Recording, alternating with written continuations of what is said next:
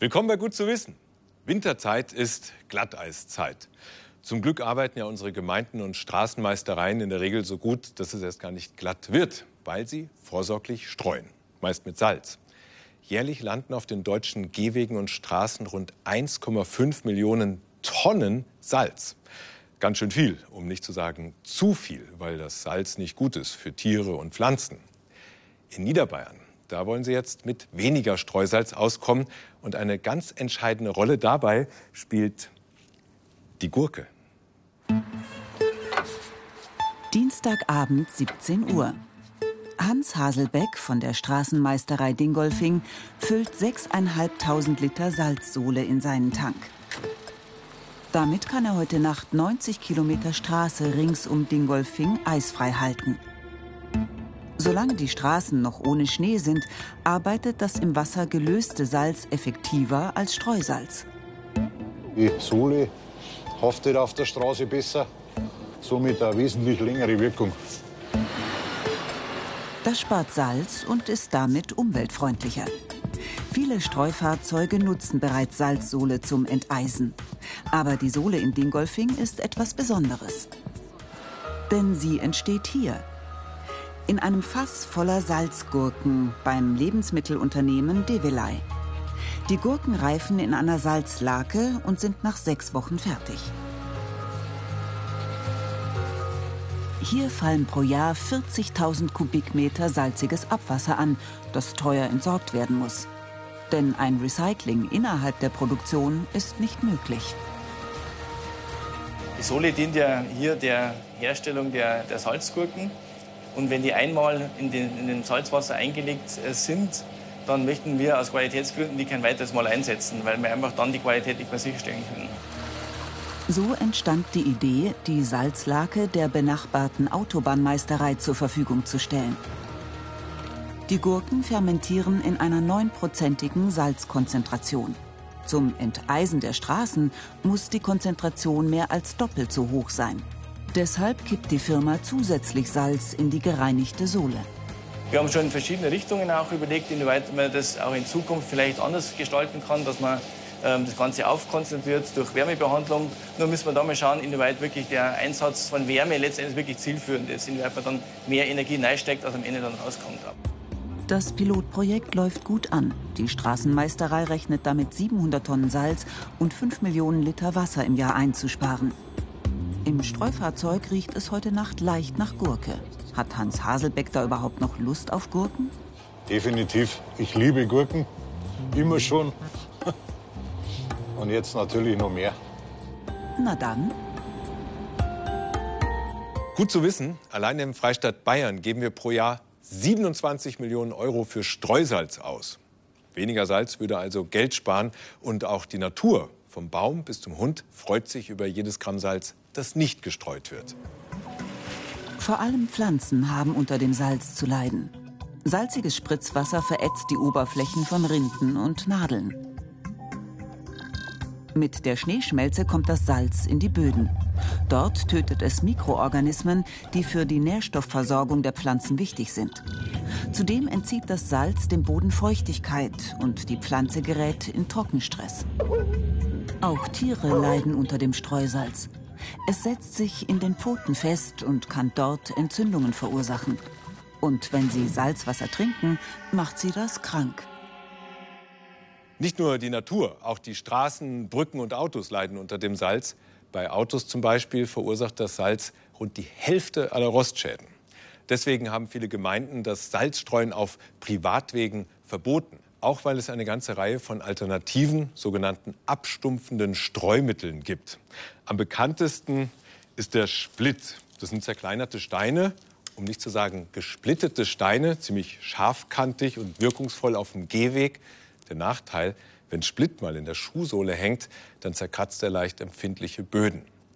Dann haben wir hier Sand. In Sachen Glatteis eher eine Notlösung, weil wenn der mal festgetreten ist, dann wirkt er kaum noch. Und hier, das ist Lavagranulat.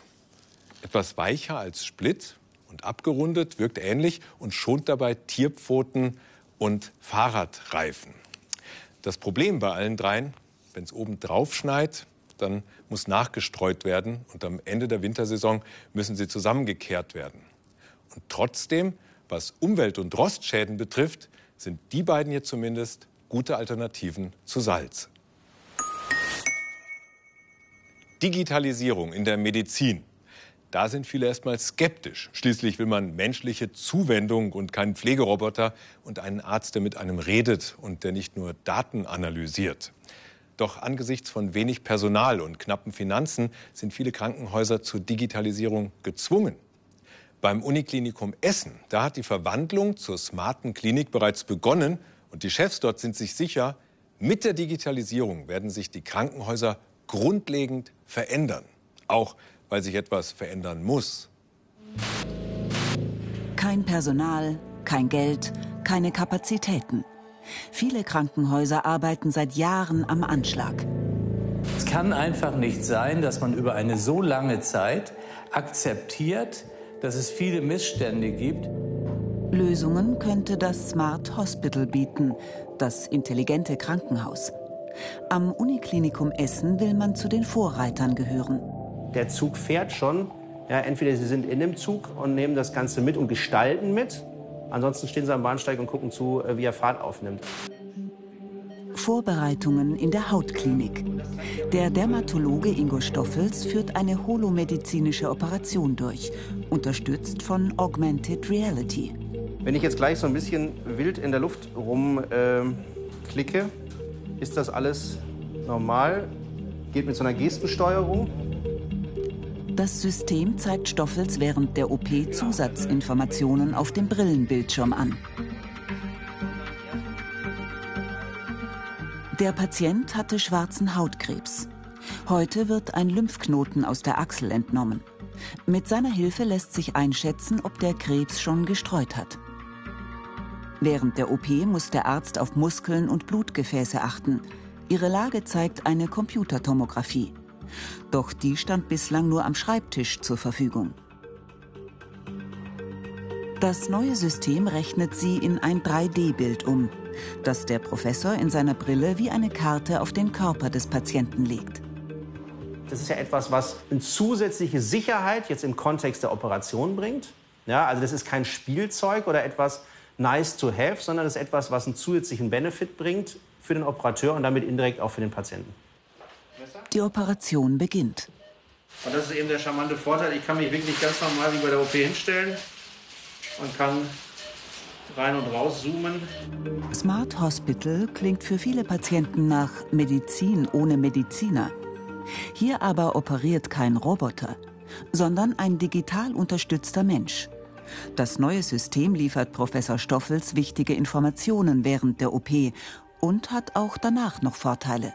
Ich habe das System auf dem Kopf. Ich kann nicht nur Fotos und Videos machen oder bekomme die zusätzlichen Informationen während der OP, sondern ich kann nach der OP mit dem gleichen System äh, quasi im Rausgehen vor der Tür meinen OP-Bericht äh, diktieren, der dann im System abgelegt wird. Ja, also das ist auch ein, ein großer Vorteil. In die elektronische Patientenakte geht dann ein frischer Eindruck der OP ein. Und der Arzt braucht weniger Zeit für die Dokumentation. Nach 45 Minuten ist der Lymphknoten sicher entfernt. Das Gewebe muss jetzt daraufhin untersucht werden, ob der Krebs des Patienten gestreut hat. Die Probe wird fertig gemacht für den Transport in die Pathologie, die in Essen teilweise auch schon digital ist. Ein echt spannendes Beispiel, wie Operationen in der Zukunft immer häufiger ablaufen könnten. In Essen tut sich also was. Doch laut einer Studie des Fraunhofer Instituts gehört Deutschland beim digitalen Ausbau der Kliniken eher zu den Schlusslichtern.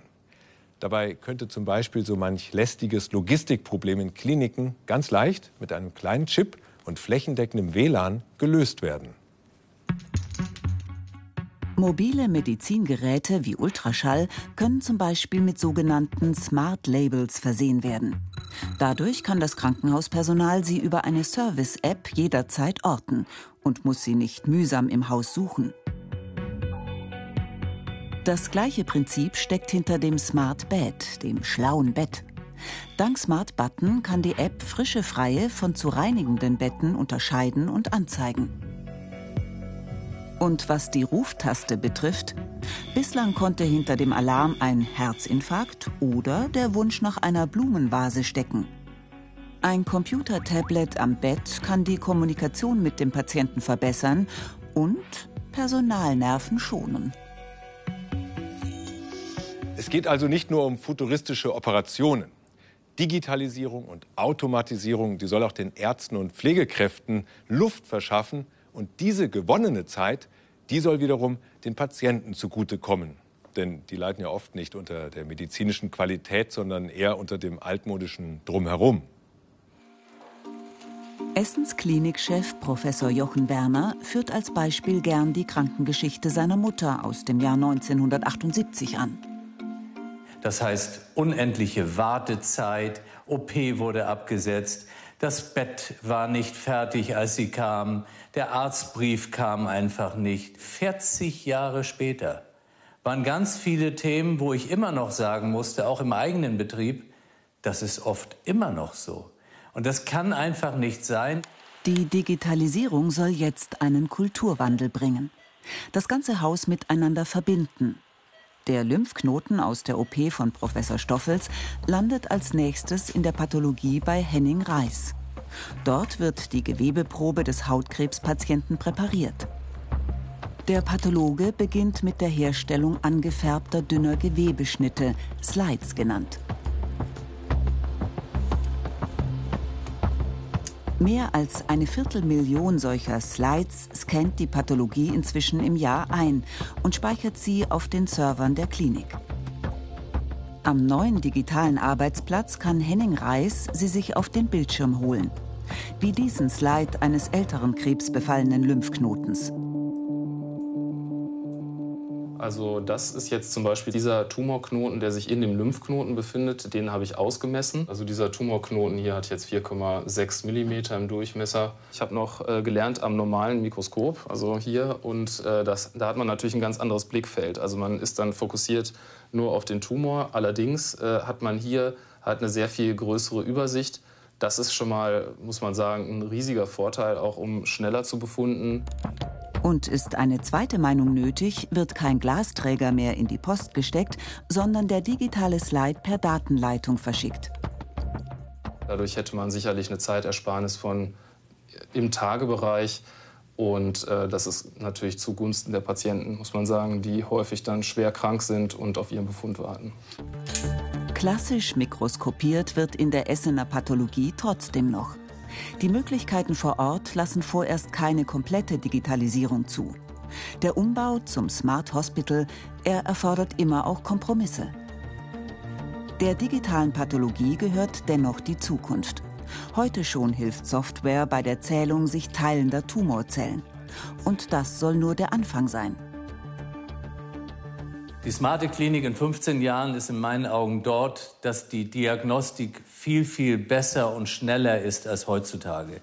Damit können Sie auch die Therapie präziser für das Individuum festlegen. Und auch die Wissenschaft soll von der intelligenten Klinik profitieren. Ein Teil des Lymphknotens von heute ist unterwegs in die Westdeutsche Biobank. Stimmt der Patient zu, können hier Untersuchungsreste, also auch Blut, Urin oder Speichel, in Röhrchen bei minus 80 Grad archiviert werden. Letztlich macht auch das die Digitalisierung möglich. Als ich Doktorandin war, war das so, jeder hat mit einem Edding auf sein äh, Probengefäß etwas geschrieben. Leider ist äh, Edding abwaschbar und Sie können dann vielleicht nicht mehr sagen, was nachher in der Probe drin war.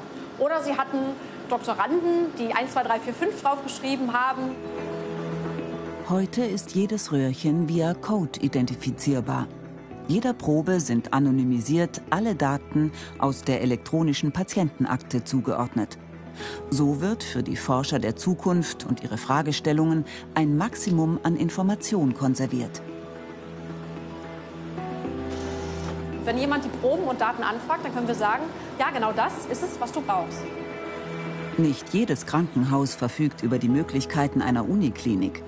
Aber das analoge Zeitalter dürfte überall bald zu Ende gehen. Das tut man ja für die Patienten. Und deswegen ist das für mich tatsächlich alternativlos. Jetzt hat eine andere Zeitrechnung begonnen. Und äh, so müssen wir uns auch umstellen. Vielleicht hält die smarte Klinik in Zukunft nicht alles ein, was man sich heute verspricht. Nach einer gesichtslosen Medizin der Maschinen sieht sie bislang aber nicht aus. So viel steht fest. Die Digitalisierung, die wird unsere Krankenhäuser nach und nach grundlegend verändern. Ein teurer und langer Prozess, aber einer, an dessen Ende hoffentlich eine bessere Versorgung steht. Doch auch kleinere Maßnahmen können das Leben von Patienten und Personal spürbar verbessern. Zum Beispiel ganz analoge Veränderungen. Hier mit Malerrolle und Farbe. Aufwachen auf der Intensivstation. Der Blick irrt herum. Weiße Wand, weiße Zimmerdecke, medizinische Instrumente.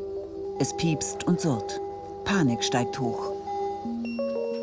Aufwachen dagegen in diesem Intensivzimmer mit warmen Grüntönen, sanftem Licht. Angstgefühle sind hier seltener. Davon ist der Farbforscher Axel Büter überzeugt. Ich bin mir sicher, dass Farben ein entscheidender Faktor sind, ein Umweltfaktor, der auf das Gesunden und auf das Wohlbefinden von Patienten einwirkt. Professor Axel Büter hat die Intensivstation der Helios Universitätsklinik Wuppertal farblich neu gestaltet. Die Idee kam von der Chefärztin und ihren Mitarbeitern.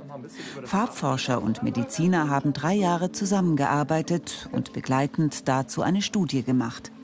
Die Ergebnisse haben die Erwartungen weit übertroffen. Rückblende. Die Intensivstation Anfang 2017. Krankenhausatmosphäre pur. Neonlicht, medizinische Apparate, alles in weiß-grau. So sieht es in den meisten deutschen Kliniken aus. Ärzte, Pfleger, Angehörige und Patienten sind es so gewohnt. Doch wohl fühlt sich in dieser Umgebung niemand. Ja, Im Moment ist es ja so, dass es hier keine Farbe gibt. Das ist ja tatsächlich sehr farblos hier und auch sehr lieblos gestaltet. Ich stelle mir jetzt einfach vor, ich wäre Patient und müsste hier 24 Stunden äh, rund um die Uhr hier liegen. Dann würde ich mich hier sehr unwohl fühlen, rein vom, von den Räumlichkeiten her. Die Ärzte vermuten, dass eine fremde, eintönige Umgebung auch das Delir fördert. Dieser Verwirrungszustand tritt oft nach Operationen und Infarkten auf. Ich glaube, dass die Patienten sagen, sie finden, also gerade ältere Patienten, sie finden keinen Halt. Es ist alles weiß. Äh, und gerade wenn man aus einer Narkose aufwacht, die vielleicht ihre Brille noch nicht dabei haben, sowieso schon etwas schlechter sehen können, haben die einfach einen komplett weißen Eindruck oder dass sie für die Augen irgendeine Haptik haben, wo sie sich dran festhalten können. Sich, sich geborgen fühlen, kann man vielleicht auch sagen. Ein neues Farbkonzept soll dafür sorgen, dass sich Patienten und medizinisches Personal wohler fühlen. Forscher und Klinikmitarbeiter überlegen gemeinsam, wie die neue Station aussehen soll. Schnell wird klar, die Geschmäcker sind verschieden. Ja, uns geht es nicht um persönliche Farbpräferenzen oder Lieblingsfarben von einzelnen Menschen, sondern uns geht es ganz gezielt um Wirkungen von Farben. Also das, was Farben tatsächlich für den Menschen, für die Patienten, für das Personal oder die Angehörigen tun können. Mit einer Befragung will der Forscher herausfinden, wie sich Patienten, Ärzte und Pflegekräfte in ihrer Umgebung fühlen. Vor der Umgestaltung sind die Werte schlecht, in Schulnoten ausreichend bis mangelhaft. Das soll sich ändern. So sind wir in etwa bei 6000. Jetzt hätten wir ein schönes kaltes Tageslicht, was glaube ich für diesen Flur auch optimal ist. Und wenn wir dann reinkommen zu den ähm, Patienten sollte es eigentlich deutlich wärmer werden. In seinem Farblabor sucht Axel Büter mit seiner Kollegin Heike Kraus nach Farbtönen und Farbkombinationen, die beruhigen, aufmuntern oder Orientierung bieten. Die Umgebung soll den unterschiedlichen Bedürfnissen von Patienten, Ärzten und Pflegern gerecht werden. Schluss mit dem Weiß-Grau. Gänge sollen ocker werden, Empfang und Zugänge setzen sich zur Orientierung farblich ab. Die Intensivzimmer sind in beruhigenden Pastelltönen gehalten. In den Büros soll helles Blau die Konzentration fördern. Frisches Grün in den Personalräumen zur Erholung beitragen. Im Herbst 2017 kann die Umgestaltung beginnen. Was werden die neuen Farben bewirken?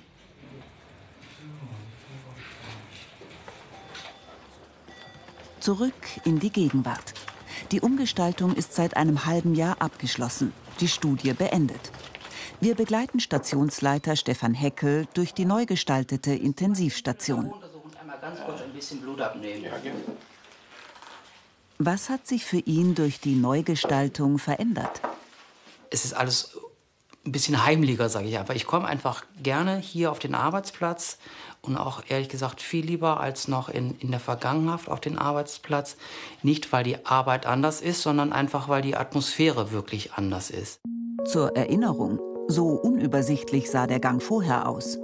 Jetzt bietet er Orientierung. Die Intensivzimmer vermitteln heute Geborgenheit. Die Warteräume wirken inzwischen hell und freundlich. Das färbt auch auf die Stimmung der Pflegekräfte und Ärzte ab. Sie sind, so das Ergebnis der Studie, deutlich zufriedener. Sie beurteilen die Arbeitsumgebung um zwei Schulnoten besser, von vier auf zwei. Auch die Patienten fühlen sich in der neuen Umgebung wesentlich wohler. Das schlägt sich auch im Medikamentenverbrauch nieder. Die Ausgabe von Beruhigungsmitteln ist um 30 Prozent gesunken.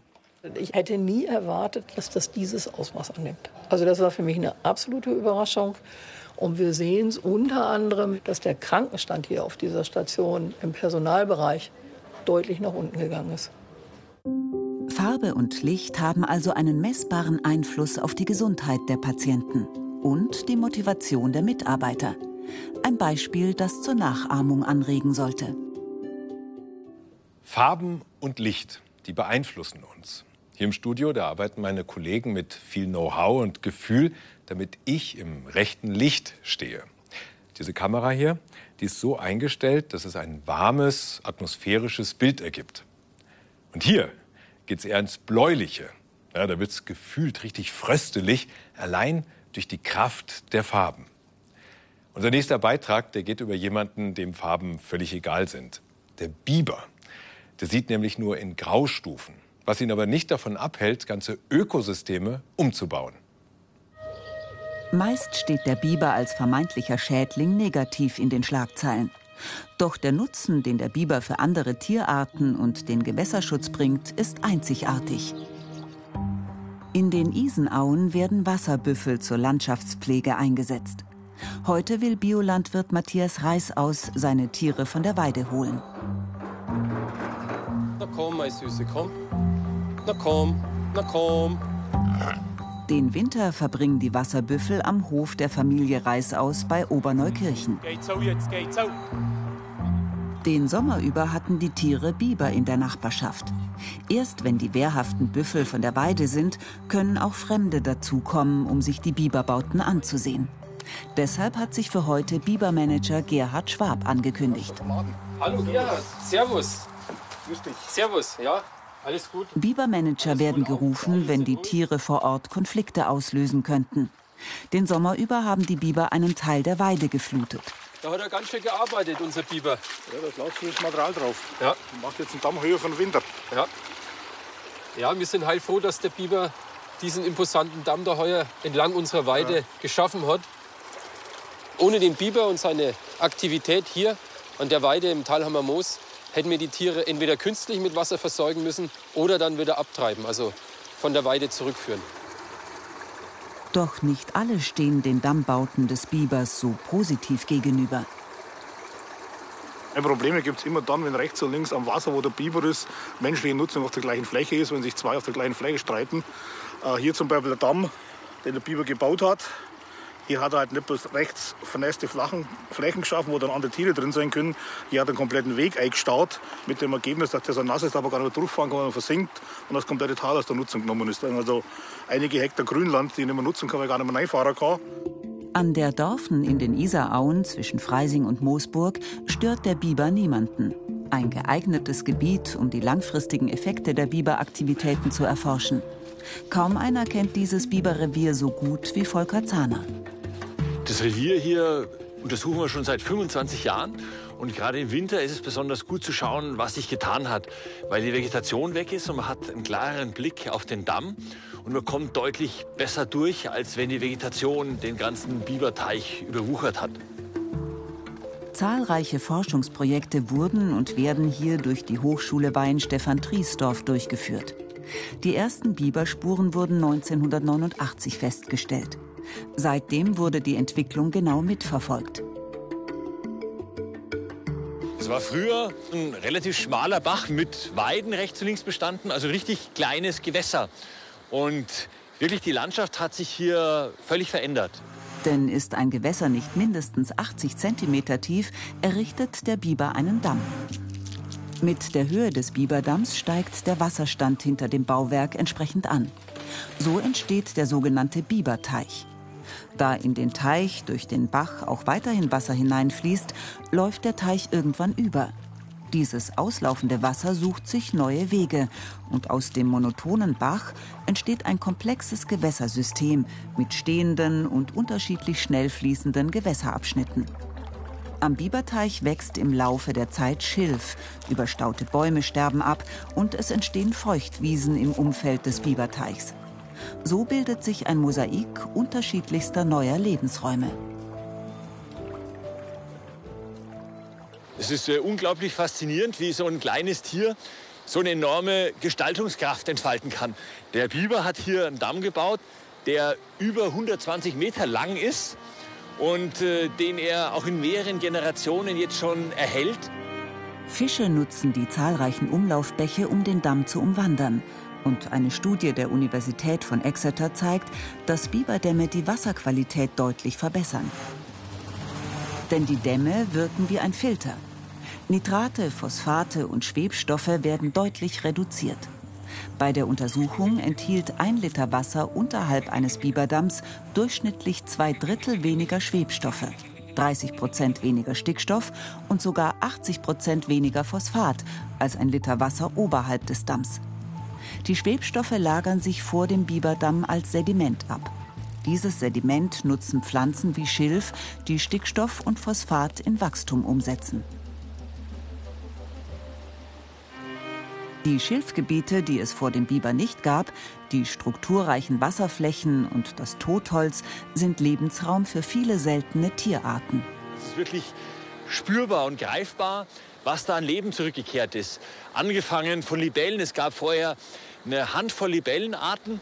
Inzwischen haben Libellenspezialisten 30 verschiedene Arten hier festgestellt. Auch was an Amphibien, an Vogelarten hier vorkommt, das hat sich wirklich potenziert. Zahlreiche Langzeitstudien belegen, dass der Biber die Artenvielfalt in seinem Revier vervielfacht. Die Tiere sind also keine Schädlinge, sondern kleine Ökogenies, die in Zeiten des dramatischen Artensterbens immer wichtiger werden. Gut zu wissen, 1867, da wurde der letzte Biber in Bayern erlegt. Und dann Gute 100 Jahre später, 1966, kam das erste Exemplar seiner Art in einer Transportbox vom Bund Naturschutz zurück. Und heute leben geschätzte 22.000 Biber in Bayern. Naja, mit ihren Staudämmen machen die sich nicht nur Freunde, vor allem unter den betroffenen Landwirten. Trotzdem stimmt mich diese geglückte Wiederansiedlung bei all dem Artensterben optimistisch für die Zukunft. Stichwort Zukunft. Ich hoffe, wir sehen uns nächsten Samstag wieder. Bis dahin, danke und einen schönen Abend noch.